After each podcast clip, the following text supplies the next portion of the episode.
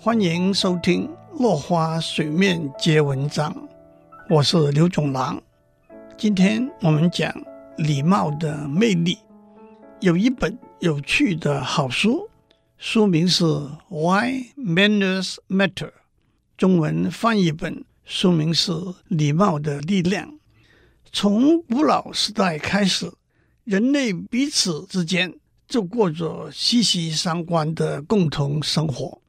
尤其是到了交通和通讯技术极度发达的二十一世纪，世界变得更小，人和人之间互动也更加密切了。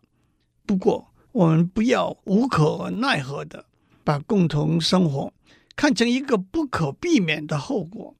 相反的，我们要把共同生活看成自然美妙的安排，在共同生活里头体验到和谐、平等、尊严和自由。在共同的生活环境里头，我们必须要有相当的规范。有人说，这是因为人类天赋的动物本能：竞争、好强、自私、独占。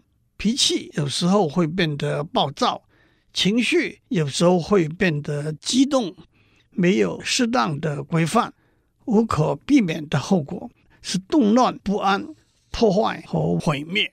但是我宁愿把人类的天性看成风，看成雨，看成水。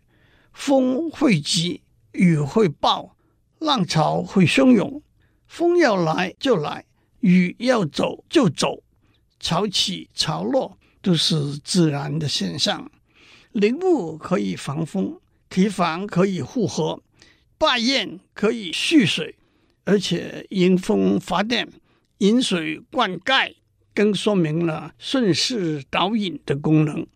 把人性的规范和导引看成兽性的囚禁，那就未免太消极和负面了。共同生活的规范和导引。会让人想到法律和道德的功能。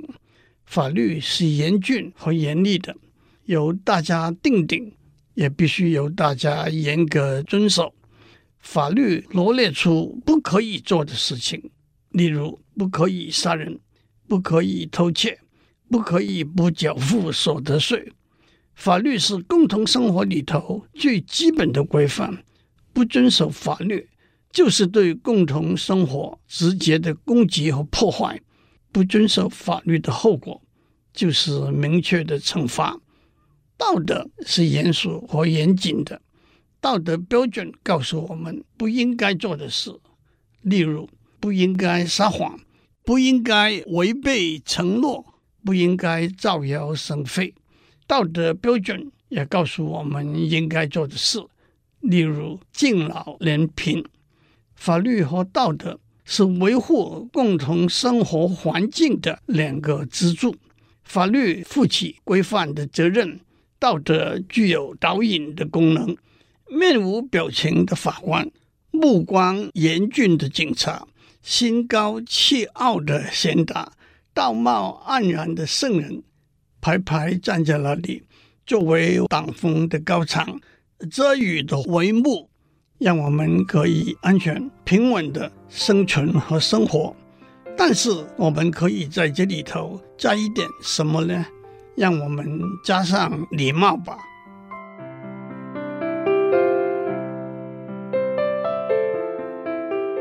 以上内容由台达电子文教基金会赞助播出。